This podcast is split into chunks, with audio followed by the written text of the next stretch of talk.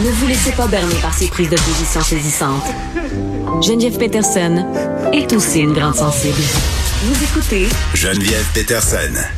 Ce sont les journées de la psychoéducation euh, et on discute du rôle que peuvent jouer les psychoéducateurs euh, dans tous les cas parce que c'est un métier quand même qui est pas très très connu, mais surtout quand les jeunes font face à des problématiques comme l'intimidation et particulièrement la cyber-intimidation. On est avec Priscilla Côté qui est psychoéducatrice. Madame Côté, bonjour. Bonjour. Bon, euh, évidemment, dans le cadre de ces journées-là, l'Ordre des psychoéducateurs et des psychoéducatrices profite un peu de l'occasion pour mettre de l'avant le rôle que vous jouez. On va parler d'intimidation, là, mais juste avant, euh, expliquez-nous le rôle qu'ont les psychoéducateurs auprès des jeunes en général. Euh, les psychoéducateurs, dans le fond, moi, je suis en milieu scolaire, donc euh, je suis dans un travail de prévention. Euh, dans le milieu scolaire, évidemment, les psychoéducateurs occupent une, bonne charge de travail au niveau de la prévention et au niveau de l'intervention pour s'assurer que les élèves sont en, en adéquation avec ce qui est attendu dans le milieu scolaire. Puis les psychoéducateurs, ils n'interviennent pas seulement auprès des jeunes. Un des aspects un peu peut-être moins connus, c'est que vous agissez aussi auprès des aînés. Euh, oui, absolument. Euh, absolument. Il y, a, il y a les psychoéducateurs, on est à peu près le tiers de 5500 euh, psychoéducateurs à œuvrer en milieu scolaire. Bon, euh, au sujet de la cyber-intimidation, puisqu'on essaie de sensibiliser les gens sur ce sujet-là, puis qu'on sait qu'avec la pandémie, les gens passent de plus en plus de temps devant leurs écrans et que les formes d'intimidation virtuelle prennent toutes sortes de, euh, de chemins parfois très, très insolites. Les techniques se raffinent, malheureusement. dans le cas de la cyber intimidation, quel rôle peut jouer une psychoéducatrice comme vous? Euh, ben, le psychoéducateur peut travailler euh, en prévention universelle, c'est-à-dire de fournir aux élèves des outils pour mm. faire face à ce genre de situation-là. Euh, parmi les outils, par exemple, c'est de leur faire connaître l'aide possible à l'école. Donc, à l'école, il y, a des, il y a des personnes spécialisées, dont les psychoéducateurs, qui peuvent être là pour les soutenir quand ils vivent des conflits dans le cyberespace, puis dans à l'école aussi, euh, leur faire connaître aussi les ressources euh, à l'extérieur, euh, les aider à développer des, des, stratégies pour être en sécurité sur Internet, développer leur esprit critique aussi par rapport à tout ce qu'ils voient et entendent, développer leur éthique dans l'utilisation des réseaux sociaux, mm. les soutenir dans la résolution des conflits qu'ils peuvent vivre. Ben, je trouve ça intéressant euh, ce que vous dites, Madame Côté, parce qu'on dirait qu'avant de se rendre au point où on intervient euh, pour une situation problématique, il y a toute une sensibilisation qu'on pourrait faire en amont. Euh, je vous donne un exemple, bon, puis les auditeurs en auront certainement entendu parler là. à l'école de ma fille, à l'école secondaire, il y a des pages Instagram qui se sont créées, puis c'est la majorité des écoles du Québec qui font face à ce type de pages là. là c'est des pages confession tu sais, mhm, où on, on, confesse des choses euh, sur nous, sur des amis, sur des professeurs. Euh, ça ressemble un peu au principe de Gossip Girl. C'est anonyme mhm. et c'est un terreau très, très fertile à l'intimidation. Puis je parlais de ça avec le directeur d'école qui me disait, c'est fou parce que quand je suis allée leur en parler en classe, parce que le mal était fait, il n'y avait pas conscience que ça pourrait virer comme ça, ces pages-là. C'est comme si ils sont pas capables d'anticiper les conséquences de ce qu'ils publient en ligne, nos ados, bien souvent. C'est tout à fait exact ce que vous dites. Dans le fond, c'est qu'on a l'impression que parce que ça se fait derrière un écran, il y a un sentiment d'impunité puis d'anonymat. Puis en plus, ils ne voient pas les répercussions de ce que ça peut faire puisque justement, ça se passe à travers un site à réseaux sociaux. Puis il y a aussi un effet d'entraînement aussi. C'est pris isolément. Des fois, ils réalisent pas que lorsqu'ils font un like, euh, lorsqu'ils font un j'aime ou lorsqu'ils repartagent, euh, ils contribuent aussi à alimenter ça. Ils réalisent pas l'impact que ça mm. peut avoir. Il, faut les aider. Ils sont souvent dans l'instant présent, mais il faut les aider à voir qu'il y a des répercussions. Euh, il y a des répercussions sociales, psychologiques, il y a des répercussions légales mm. aussi à faire des gestes comme ça. Oui, puis ça, on le spécifiera et on le mentionnera jamais assez. Euh, quand on pense cyber-intimidation, on pense à des insultes en ligne, du harcèlement, mais ça peut prendre toutes sortes d'autres formes. Qu'est-ce que vous voyez, vous, euh, qui touche particulièrement les ados? Euh, ce qu'on voit surtout, dans le fond, c'est des rumeurs, des insultes, des menaces, du sextage. Puis ça peut se faire par le biais de textos, de mm. messagerie instantanée, de réseaux sociaux, mais aussi de jeux en ligne multijoueurs. Ça peut se faire dans ces plateformes de jeux-là aussi. Oui, on parle beaucoup de Snapchat aussi, là, où on peut envoyer des messages euh, éphémères, euh, surtout des photos. Là. Je sais que les jeunes s'en servent beaucoup pour sexter, pas juste les jeunes par ailleurs. Euh, est-ce que ce sont des plateformes qui sont particulièrement fertiles, justement, pour s'envoyer du contenu inapproprié, intimidé?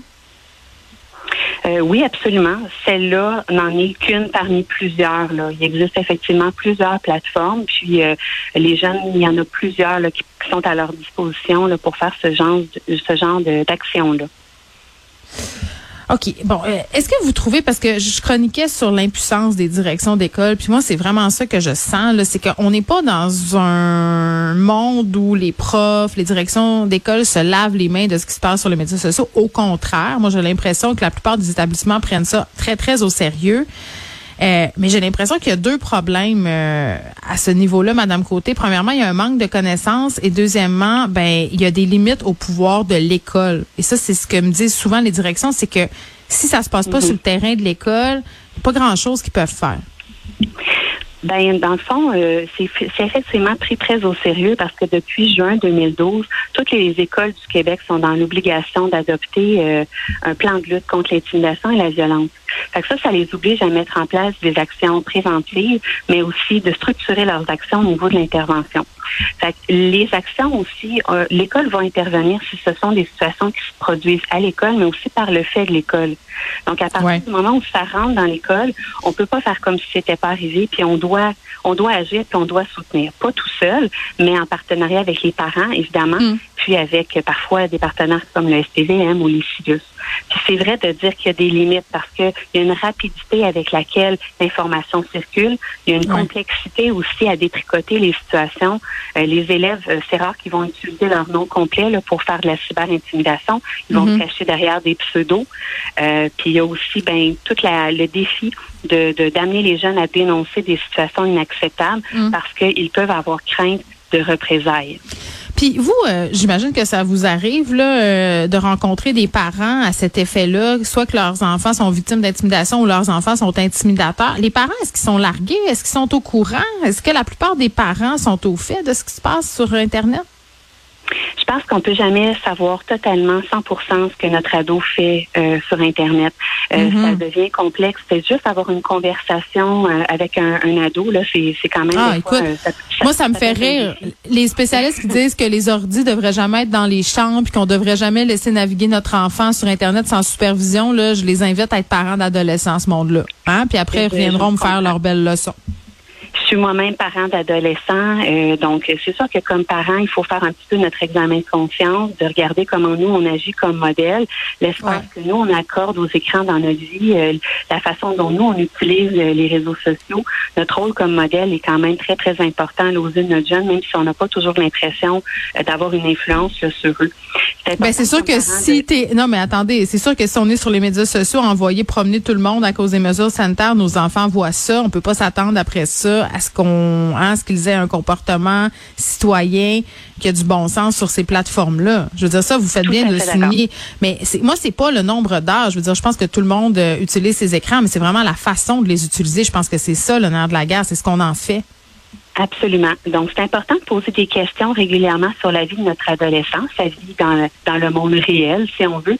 Je dis réel, en guillemets, parce que pour les jeunes, ce qui se passe dans l'espace virtuel, c'est aussi, ça fait partie de leur réalité.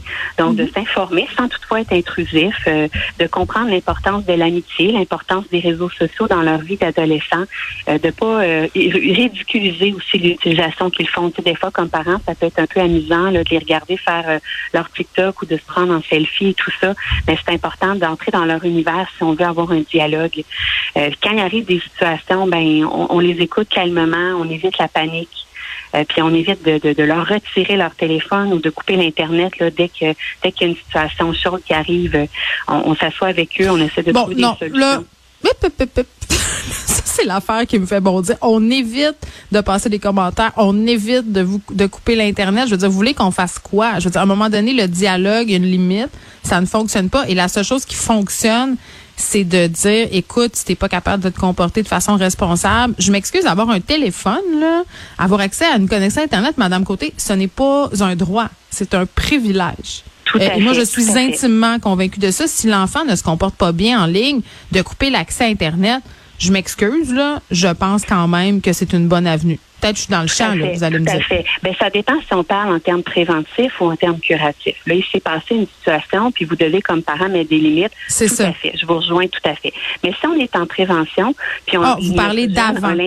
Oui, c'est ça. Ben, tu sais, moi, c'est ma spécialité, la prévention. Donc, c'est surtout que si l'enfant a l'impression que si vous confiez une situation problématique qui s'est passée en ligne, que votre premier réflexe comme parent, ça va être de pogner les nerfs, ça va être de lui retirer son téléphone. Est-ce que vous pensez vraiment que vous allez être la personne de confiance à qui, vers qui va se tourner? La réponse est non. Alors, tu sais, je vous dis pas d'appliquer des sanctions lorsque vous, estimez que l'enfant a dépassé les bornes ou il n'a pas fait une utilisation responsable, mais en amont, il faut qu'il sente aussi que vous allez être là pour l'aider. Mais parce que sinon, s'il se passe des, des situations, euh, ils viendront pas nous voir. Puis moi, j'ai des exemples près de moi là, des, des jeunes qui savaient pas trop quoi faire avec ce qui se passait. Puis un des trucs avec les psychoéducateurs, souvent, c'est que quand on dit à nos enfants, mais oui, il va voir un adulte, il y a pas un psychoéducateur à ton école et tout ça. Euh, ils ont parfois peur d'y aller des répercussions, c'est-à-dire que euh, que les jeunes soient rencontrés et que là, ça, ça devienne pire la situation. Me suivez-vous? Le psychoéducateur, il est vraiment euh, habileté à travailler euh, pour euh, entendre le jeune dans ce qu'il vit et trouver avec lui des solutions et non pas se donner du pouvoir en, agissant de manière contre-productive à l'encontre de ce que l'adolescent souhaiterait. Si on est là pour trouver ensemble des solutions pour mettre fin à la situation, bien sûr en respectant la confidentialité, puis en assurant sa sécurité immédiate aussi. Mais le psychoéducateur, sa, sa grille d'analyse, ça va vraiment être de regarder le bien-être de l'enfant, mais aussi ses interactions avec les personnes autour de lui. Comment mm. aussi on peut euh, comment on peut mettre le parent à profit dans toute cette situation-là, puis mm. euh, comment on peut travailler à ce que la situation ben, se résorbe.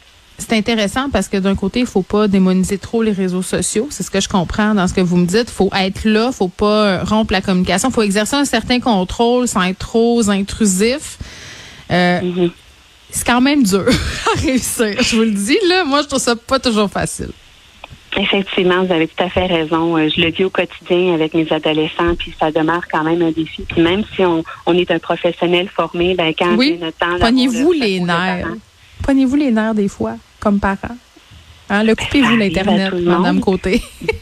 Ben, ça arrive certainement. Ça, certainement, Madame Peterson, ça peut arriver ces choses-là. Mais l'idée, dans le fond, c'est de toujours être une base sécurisante pour notre ado. C'est dans le fond, dans la mesure du possible, que ce soit pour une situation de cyber-intimidation ou n'importe quelle situation de hmm. détresse que notre jeune peut vivre. Si euh, on, notre premier réflexe c'est la panique, ben on hmm. coupe, on coupe la conversation. Puis ça, je pense que c'est la pire chose qu'on peut faire comme parent. Faut pas couper Internet euh, ni la conversation. Puis bon, confession hier, je voulais que ma fille ramasse sa chambre et je lui ai dit que c'était pas fait dans la prochaine heure. Je lui ai coupé Internet et c'est merveilleux parce qu'avec Elix, on peut couper l'Internet par personne dans la maison. Donc tout le monde peut l'avoir, sauf la personne fautée. Là, vous me dites que je peut-être pas faire ça. Donc je vais essayer de trouver d'autres stratégies, Madame Côté. Merci beaucoup de nous avoir parlé, Priscilla Côté, qui est psychoéducatrice. Ce sont les journées euh, de la psychoéducation.